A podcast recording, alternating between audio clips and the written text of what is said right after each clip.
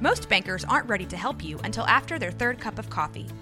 But with Central National Bank's after hours service, you don't have to wait for the bank lobby to open to get help.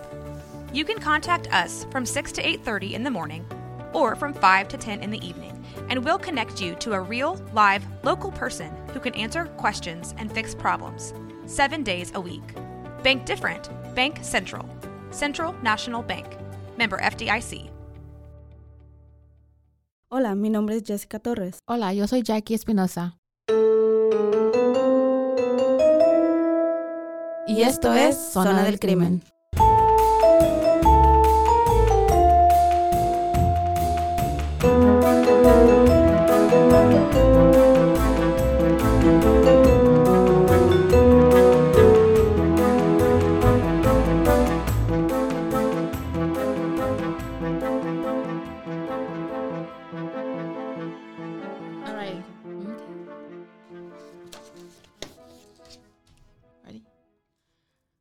Hola y bienvenidos a otra a otro episodio de Zona del Crimen. Yo soy Jackie Espinosa. Y yo soy Jessica Torres. ¿Cómo estás?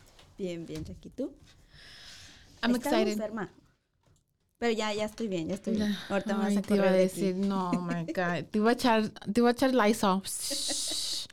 Hay que cuidarse. Sí. Hay cuídense, gente, cuídense. Porque y más si, más si tenemos Ah, sí, chiquillos. si tienen. No, sabes que te hubiera dejado saber. Ok. ¿Cómo has estado tú? Bien.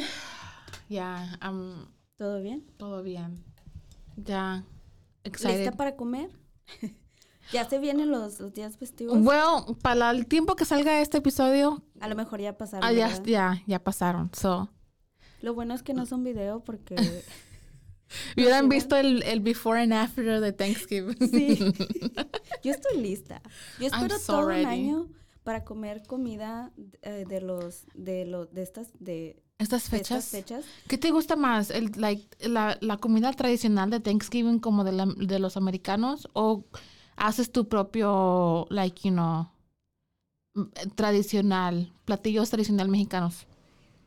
Mm, creo que poquito de los dos. Ya, Como mm, es siempre los típicos ya de los tamales.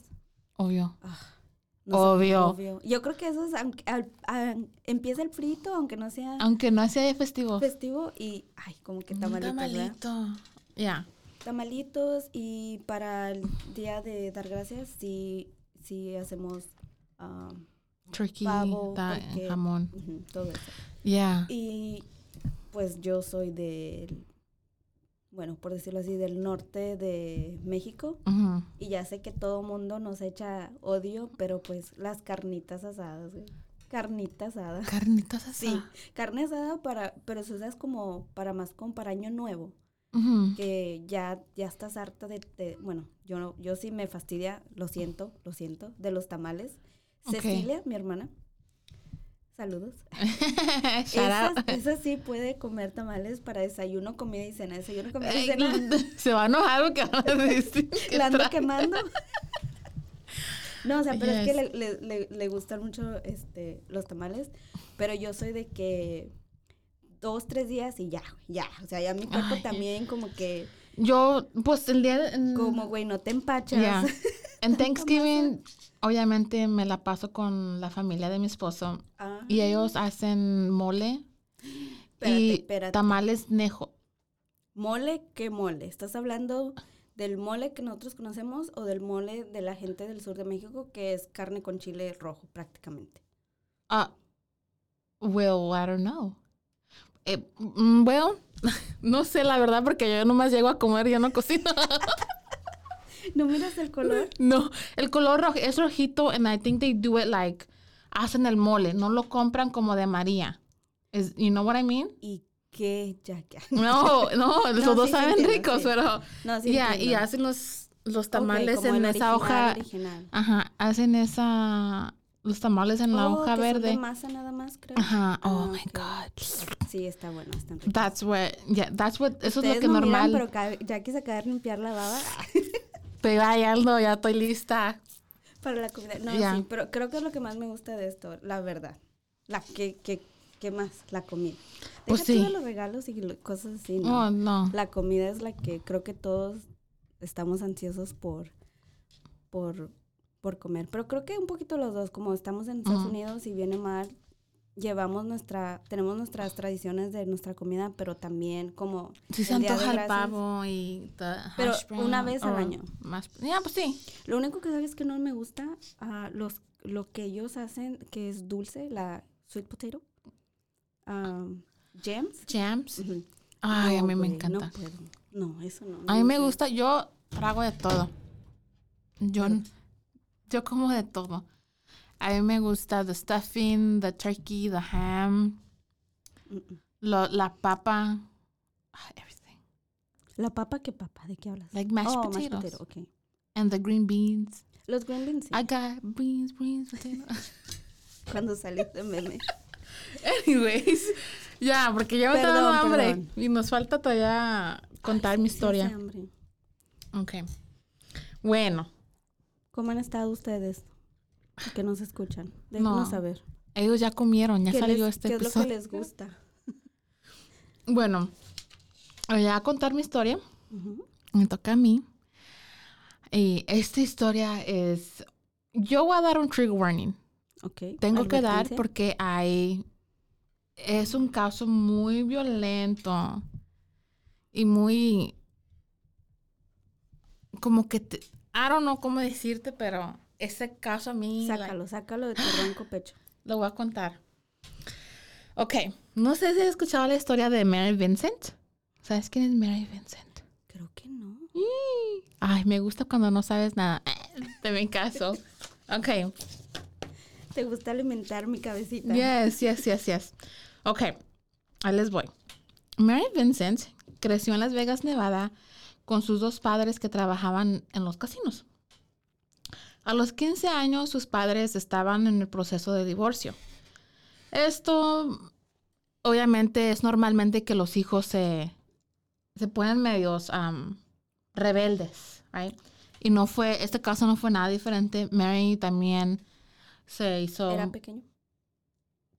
¿Era pequeño de edad? 15. 15. Oh, Tenía 15 años de edad ella. Peor, en adolescente. So, obviamente, o sea, se, se rebeló se esquipeaba las clases y varias veces. Se de pinta. O sea, ¿quién no ha hecho eso? Yo, ya que yo no sé tú, pero ya. Puedo decirlo ahorita porque obviamente mis papás no me van a dar. Ya no, ya no me pueden regañar. Nada, que ahorita llegues a tu casa y doña Socorro te... Te andabas dirigiendo a las clases, hija. O sea, ya ni mi marido me regaña, por favor. Yo creo que, que sí saben. Yo digo con tu mamá contigo, sí sabes. Sí, obviamente. Ya, Yo fui a la escuela en México y créeme que irte de pinta en México irte de pinta aquí es muy diferente porque aquí son bien dedo. Aquí sí les importa la educación. no, no, no, no, creo yo. Te hablan, le hablan a tus papás. ¿Y sabes por qué te habla la escuela? Por, por, porque, aquí pierden dinero. ¿Pierden dinero? Sí, en México les vale. Ya. Si no estás si tú, si tú no estás en clase, lo que yo sé, que para segundo periodo, si falta un niño, ya es cuando automáticamente están absent, de falta. Eso es dinero que pierde la escuela por ese chamaco. So, por eso están jodiendo, te llaman. Porque fulano de tal no fue a la escuela. O no es porque de verdad les importa, es porque les está faltando el dinerito. No te dejan irte de pinta gusta. No, o sea, en México es de que me acuerdo que a veces de que ni entrábamos y ya nada más llegamos a la hora de salir otra vez y X, o sea, no les importaba, no les, no te decían absolutamente nada. De hecho, los maestros te decían, yo tuve uno así, maestro Betancourt. Ah, literal, él llegaba y decía, ahí está en el pizarrón lo que va a estar en el examen, esto es lo que va a estudiar. Si pasan o no, a mí me vale, madre, a mí me pagan, si les gusta o no. Qué feo. That's not great either. Tampoco. Pero los, pero los huercos pues lo amaban, güey. ah, pues sí, porque... Era de los favoritos. Y de hecho, él nos decía, si quieren entrar a mi clase bien y si no también, a mí me siguen pagando. Ustedes son los que van a estar aquí en... ni que le pagaran tan buen tampoco. Pues traía buen carro, buen carro. Ahora que me acuerdo el maestro de Tancur, pero bueno. Vendía droga, ¿no es cierto? Porque no le, si no le pagan bien a los maestros aquí en México, yo creo que menos. Pues es que, bueno, ahora que lo mencionas, era ganadero, según él. Mm, podría ser razón, pero bueno. Anyways. Volvemos a la historia, perdón. Volvemos con la Mary Vincent. Ok. So, en ese tiempo, en los setentas, mm. se daba mucho, era muy común hitchhiking. O sea, pararte al lado de la carretera, alzar tu dedito pulgar y pedirle raite a cualquier extraño que pasara. Para los de México es irse de mochilazo. Ah, yo, no sabía. Eso no sé. Déjame educarte. Gracias. Eh, irse de mochilazo. Yo lo hice. Ay, ay, no, ya me contaste, es que miedo. O sea. o sea. Y sus padres, pues, yo digo que ella le decía, no, me voy con mi papá o me voy con mi mamá. Y los padres, pues, no sabían qué decirle porque, estaban pues, Ya. Mary, Mary Vincent hizo eso varias veces y cuando se peleaba pues con su papá se iba a visitar a sus amigos y a sus abuelos a las, una ciudad como a varias horas de donde ella estaba. En el 29 de septiembre del 1978, después de estar varios meses viviendo con sus amigos, Mary decidió regresar a su casa. Su obvio hizo lo que varias veces allá había hecho y se fue de mochilazo. Así como dices tú, I'm gonna start. Voy a decirlo así porque se me hace más. De mochilazo. De mochilazo. Pero ¿sabes por qué le hice el mochilazo? Porque ibas con tu, ma con Ajá, era todo lo que traías y. Tus cuatro trapos y ya. Ah. si acaso. Si acaso, ¿no? Échale. Ok, Mary empezó a caminar sola y detrás de ella venían otras dos personas que también estaban buscando ride. um, ella estaba, en ese momento era Berkeley, California. Okay. I don't know if you know. No. No, ni yo tampoco. Yo sé que soy allá. I know, Berkeley. Sí, sí, sí he oído mencionarla ya, pero nunca he, nunca he estado ahí. Una van, que es como una, una, sí, una camioneta, una camioneta, se para al lado de ella y le dice, pues súbete. Y pues iban dos detrás de ella. Y le dijo, el hombre que manejaba la camioneta dijo, solo tengo espacio para uno. ¿En la ah. camioneta?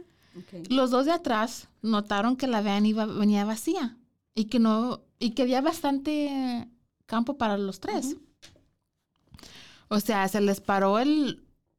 ¿El foco? El foco, se les prendió el foco y ahí es cuando les dijo... se les paró, se les paró el red flag. el instinto les, les brotó. Le dijeron a Mary que no se subiera, que algo no estaba bien, pero Mary ya había caminado bastante y venía súper cansada. Ella lo único que quería eh, era llegar a casa. El hombre que venía manejando era Lawrence Singleton de 51 años, que parecía un abuelo indefenso. Y pensó Mary, pues, ¿qué me puede hacer este viejo? Like, estaba medio barrigón, se miraba ya de edad. Dijo ella, nada que ver, right? Like, y se subió. Singleton le dijo a ella que él iba a Reno, Nevada y que podía darle ride solamente hasta Los Ángeles. Which is weird. Porque ella era de Las Vegas. So, obviamente era de que era más fácil ir, llevarla para allá que dejarla en Los Ángeles. Mary se subió y se, se acomodó y se quedó dormida. Don't do that. Cuando despierta, se da cuenta que iban al sentido contrario. Ella le pregunta que a dónde la estaba llevando. Singleton, Singleton le respondió y le dice, perdón, yo soy un hombre honesto y cometí un error honesto. Y se da la vuelta y le sigue para donde deberían de haber ido. Al poco rato, él, él le dice que tenía que usar el baño. Se hace a un lado de la carretera para orinar. Mary empieza, Mary empieza a sentirse nerviosa al darse cuenta de que estaba en una situación peligrosa. Como que ya, se le prendió el foco a Mary, like, oh shit. ella miraba, ella miró hacia abajo y notó que, que las agujetas de sus tenis estaban sueltas. Y pensó, si tengo que correr, me puedo tropezar en ellas. So, Mary abre la puerta de la camioneta, se baja y se agachó para amarrar las agujetas. Y paz, se le va todo, se le fue todo el conocimiento. Ah. Like, she blacked out. Todo se le puso oscuro. Y esto fue porque Cinco se le había pegado en la cabeza con un, un sledgehammer o una almadena. You know what an almadena is? Es como, está como grandecita. No es, no es este, ¿cómo dice? No es martillo. Pero es like, Singleton le había pegado en la cabeza con una, con un mazo. Con un mazo. Cuando Mary regresa a Así matan a las vacas. What? They do. Oh my God. That's inhumane. Es México. oh, aquí pues yo digo que la tienen que mandar una... Ah, aquí son más, más modernos. Sorry. Mm, les crueles. ¿Qué tratas de decir? well, eh. Cuando Mary agarra conciencia, Mary está amarrada y desnuda en la parte de atrás de la, de la camioneta. Singleton la empieza a violar y la violó y esto duró toda la noche hasta el amanecer. Mientras él la violaba, eh, Mary le suplicaba que la dejara ir. Ya cuando terminó con ella, la baja de la van y le dice, ¿quieres que te deje ir? Ok, yo te dejaré ir. Agarra una hacha y le, y le empieza a cortar el, el brazo izquierdo. Ah, Jackie. Te dije, yo te divertí. Yo te divertí. I'm sorry. Pero espérate, espérate. Termina bueno, termina bueno.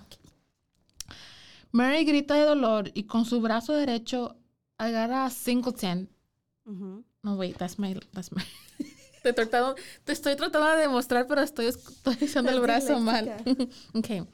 So, con su brazo derecho agarra a Singleton de la camisa, así como de la parte del hombro. Y Singleton ahora empieza a cortarle el brazo derecho. Mary se cae para atrás y se da cuenta que su brazo seguía agarrado de Singleton.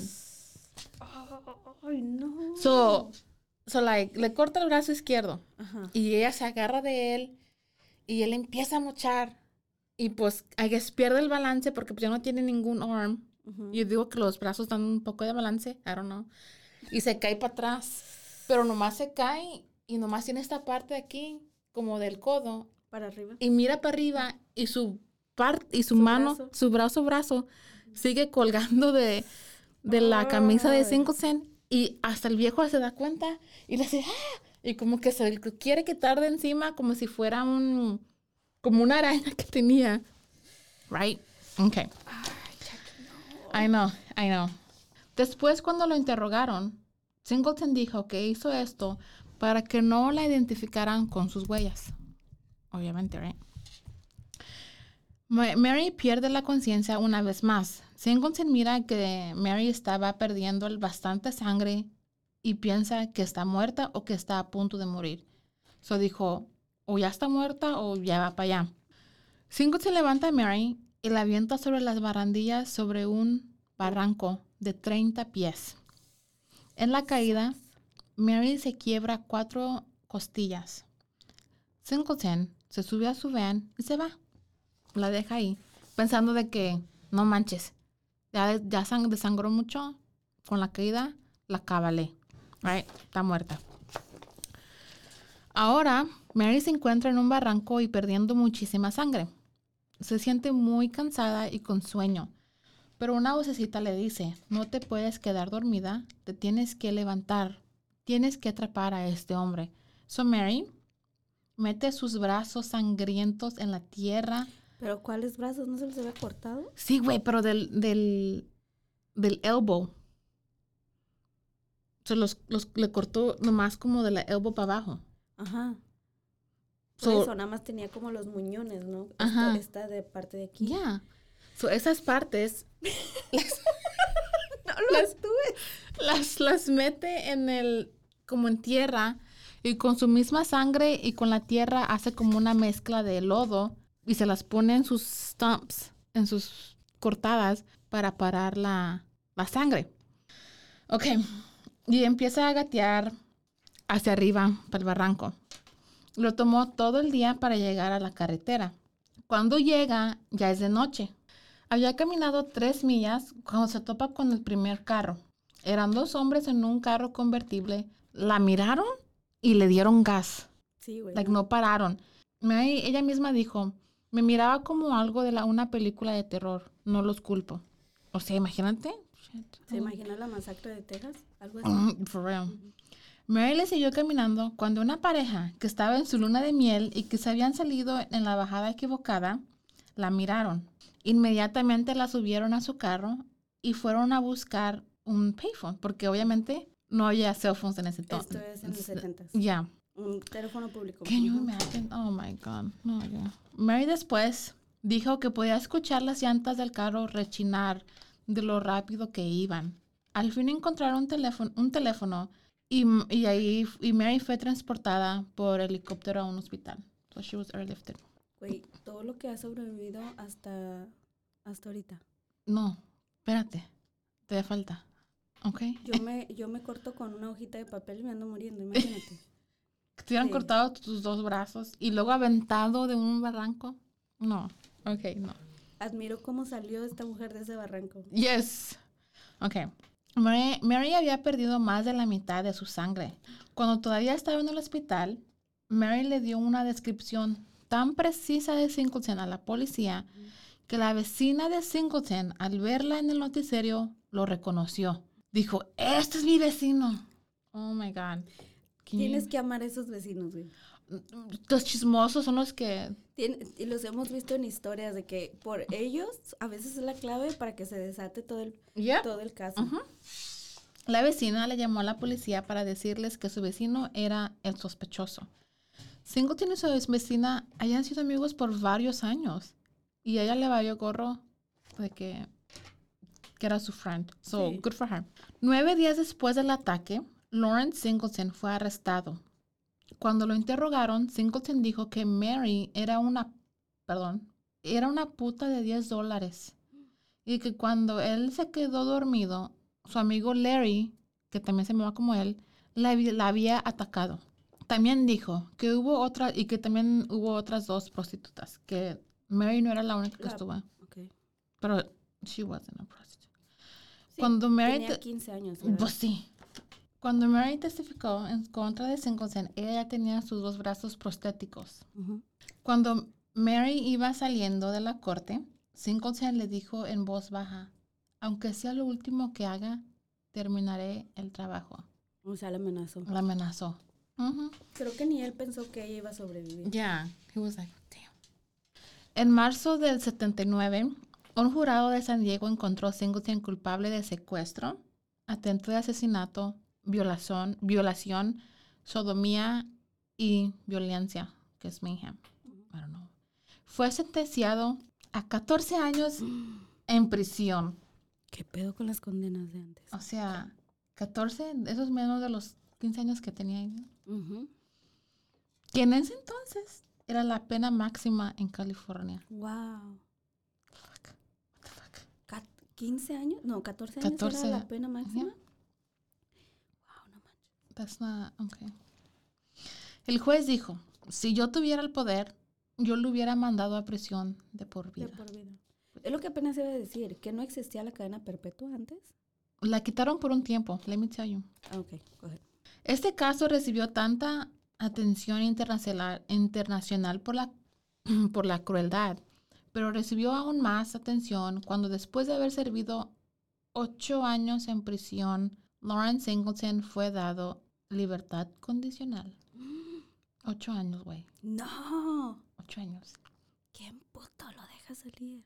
Parole Después board. de ocho años. Ok, so, entonces él tenía como derecho a Parole, que es a libertad condicional. libertad condicional. Cuando oh, es como, por ejemplo, cuando haces, cuando es, tienes chance de parole, um, tú vas y te pones enfrente de, ¿Del juez? de- no, es el parole board, que es como, son miembros, no sé cuántos son, pero son miembros, revisan tu caso, te entrevistan y ahí ellos pueden ver, oh, se mira que he's changed, Ah, o no, o esta Lo cosa, y, de- y ellos lo determinan.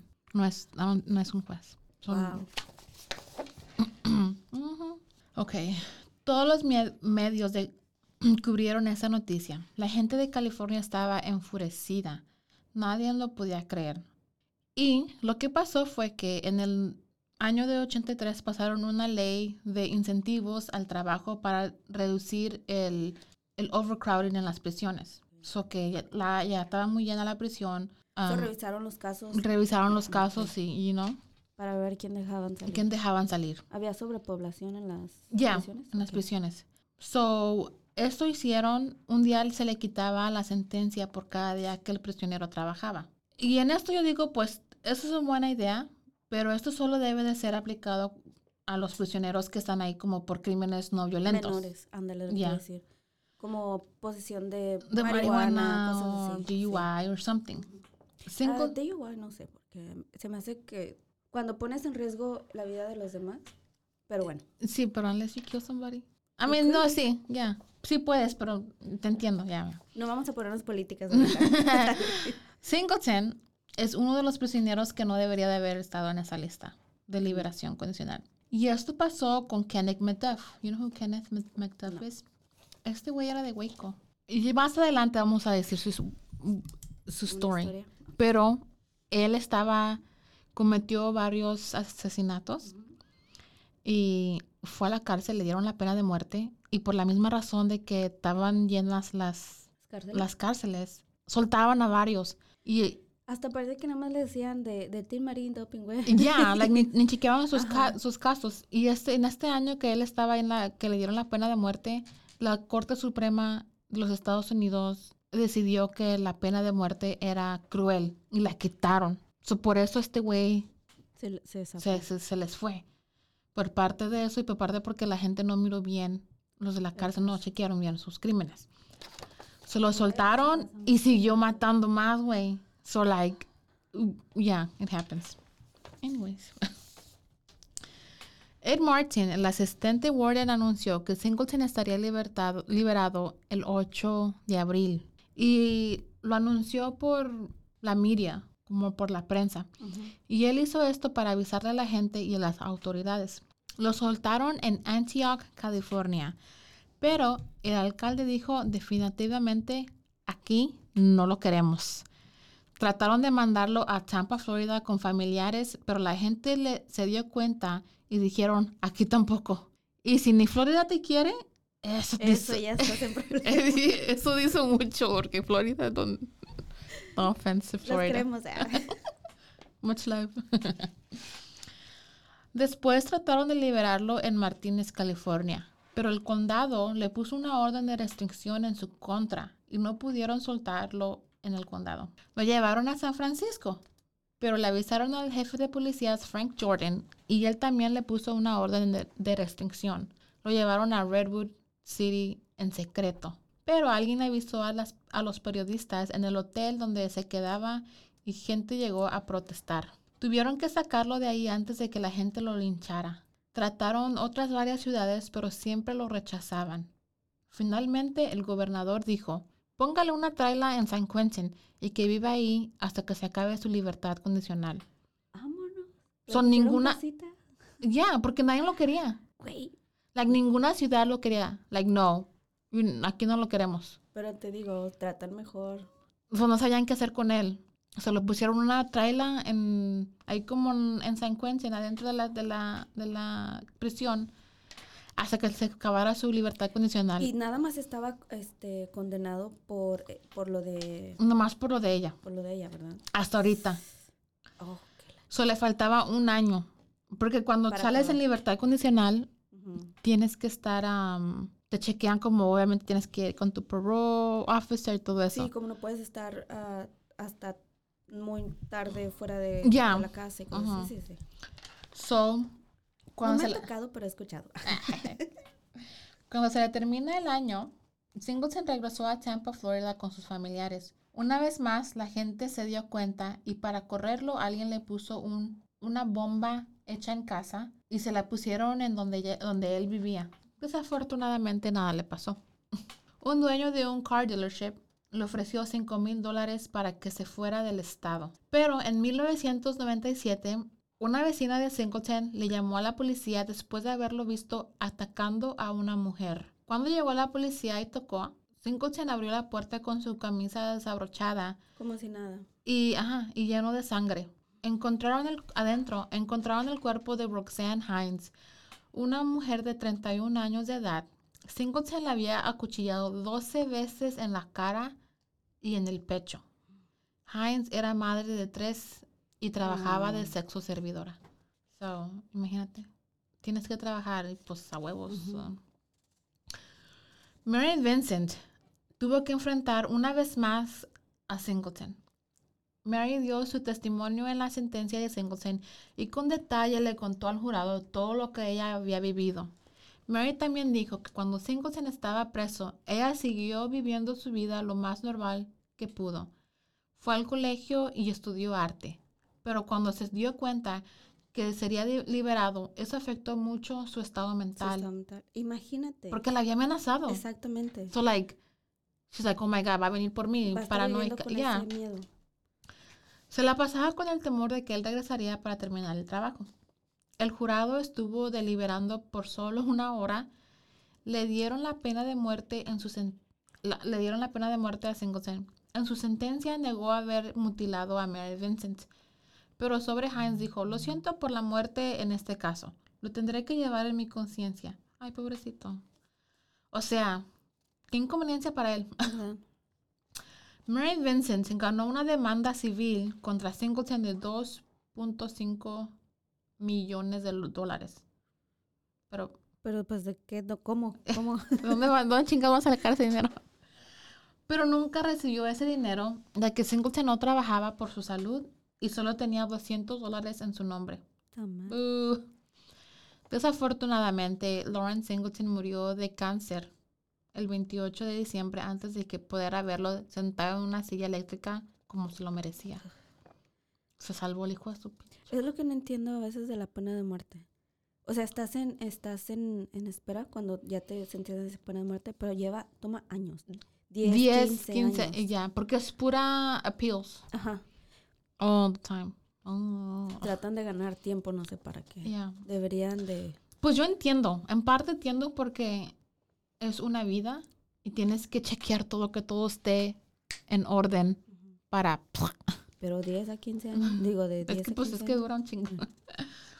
Mary Vincent ya después se casó, se movió a Orange County. Oh, sí, ahí soy yo. Tuvo dos hijos y fundó The Mary Vincent Fundación, que ayuda a víctimas de crímenes violentos. Y esa es la historia de Mary fucking Vincent. O sea, badass. Ah, yo cuando la escuché, I was like, yeah, fuck yeah. I was excited. yeah.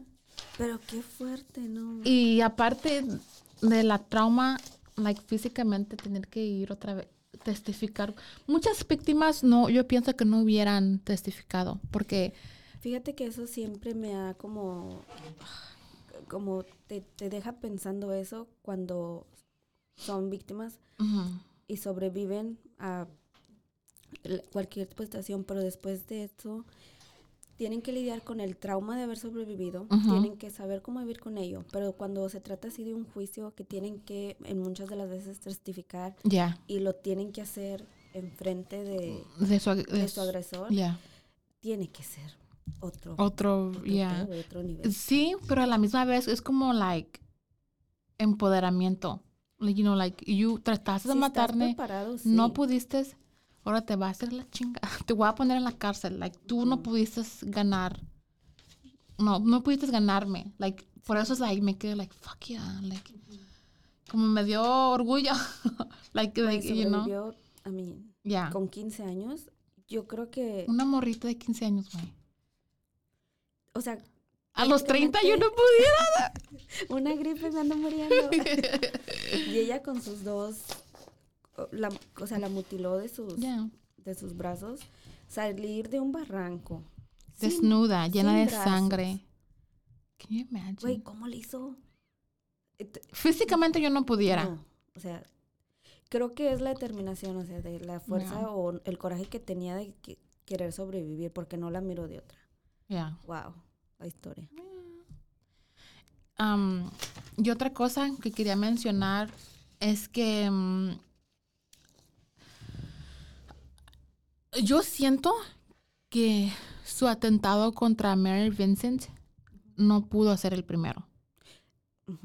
Yo siento que a llegar a algo tan extremo no es, no, no puede ser el primero. ¿Crees? La mayoría de veces yo, it's like that. You know, empiezas con cosas, empiezan con cosas chiquitas, y se van escalando, escalando, escalando hasta que llegan a un punto donde ya llegan con la con gente, you know what I mean? So yo digo, ¿qué casos hay en ese tiempo? Que no se supieron. en esos años y en esa área que no están, que este güey pudo haber. Que nunca salieron a la luz. Porque en entonces nada más fueron el de, el de Mary. El de Mary y el de Roxanne. El de Roxanne. Mm. Y son ¿Y las dos sobrevivieron. No, solamente oh, Mary. Roxanne sí, murió. cierto. La que fue, era mamá de Ya. So yo digo que no, tuvo que hacer, tuvo que haber violado. Y de hecho, que si no lo hubieran agarrado con las manos en la masa por Roxanne, por decirlo así, se hubiera, se hubiera, um, se hubiera zafado también de, de, ese crimen. Y otra vez por la vecina, güey. La vecina le habló. Gracias a las vecinas chismosas. Yo no sería, yo, güey, yo ni enterada. Yo no le hablo a, mis vecinos, yo no me meto con ellos, ni les hablo, ni les saludo. No, yo estoy en mi propio mundo, güey. Si algo me pasa a mí, creo que, ¿quién chingado? creo que sí, o sea, de repente, o sea, si tienes el vecino de que de que te saluda de lejos así como con un gesto de, asentar la cabeza o con la mano o así, pero también nunca le he hablado. El que sí son más platicadores por alguna razón, al menos en mi familia es mi esposo y, y mi cuñado es igual también. Ay, sí, son, son los chismosos number one. Saludos. de repente, Sorry.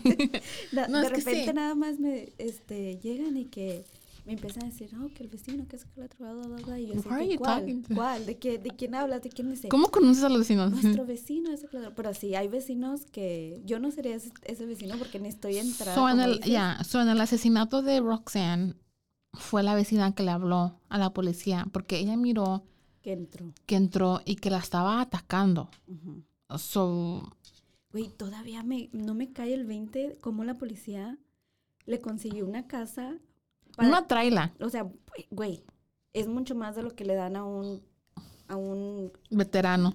Ajá, un indigente que, que acaba en la calle. Ya este, que no tiene ningún tipo de delito, como te dices, aquí en Estados Unidos lo vemos todo el tiempo, un veterano o que ha ido a servir a su país y terminan por cualquier situación. Vos solamente, solamente estuvo ahí un año, porque la... Ya quisieran muchos que por... La liberación condicional ya era solamente de un año y nadie, ninguna ciudad lo quería. La trataron varias, varias ciudades. No, aquí no lo sueltes. No sabía que eso, eso podía ser posible, pero... En ese entonces, sí, I don't know about now. Porque ahora yo de lo que, de lo que yo sé, nomás te, you can, nomás te dan tus cosas con las que entraste. Abren las puertas de la, de la prisión y te sales y ya, ya, tú ya eres free. Pero eso es cuando terminas toda tu, tu condena. Mm, Pero como él salió temprano, todavía tenían que estar chequeándolo y al, al tanto de él. So it's, yeah. Entonces lo escribieron por la vecina y la primera vez también por la vecina porque lo reconoció en, yes, en la descripción. Yep. Gracias a esas vecinas que... Ay, no. pues ya ves, en el, creo que lo he mencionado antes, en el caso de, de Chris Watts.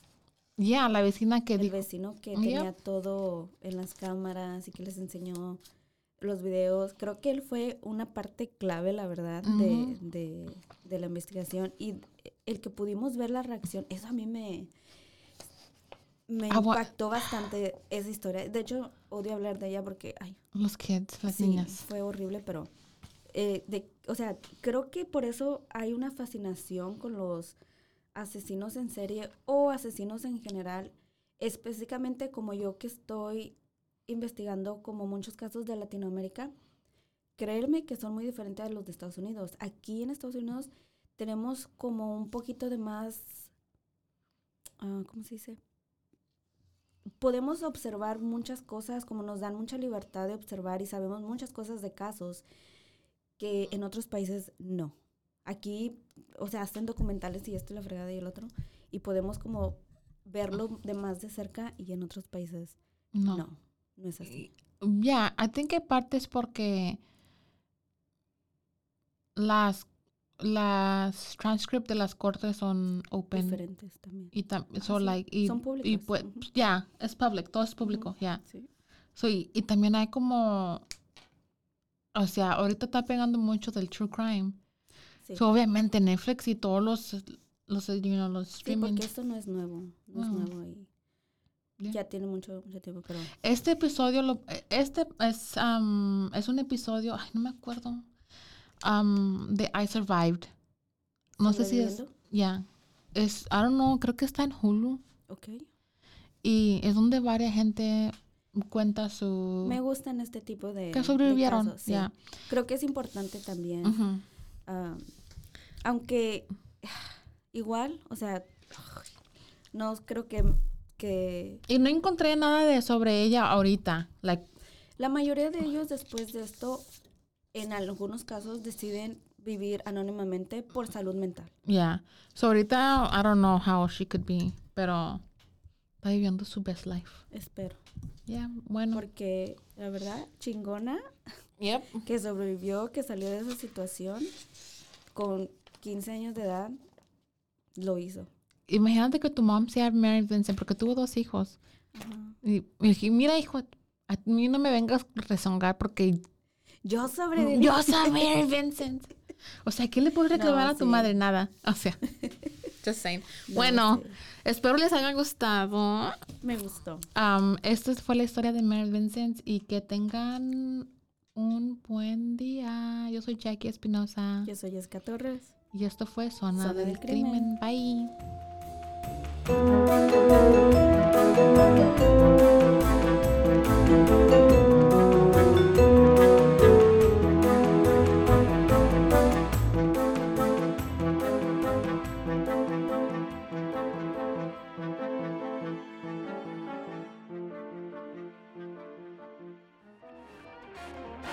This has been a Rogue Media Network production.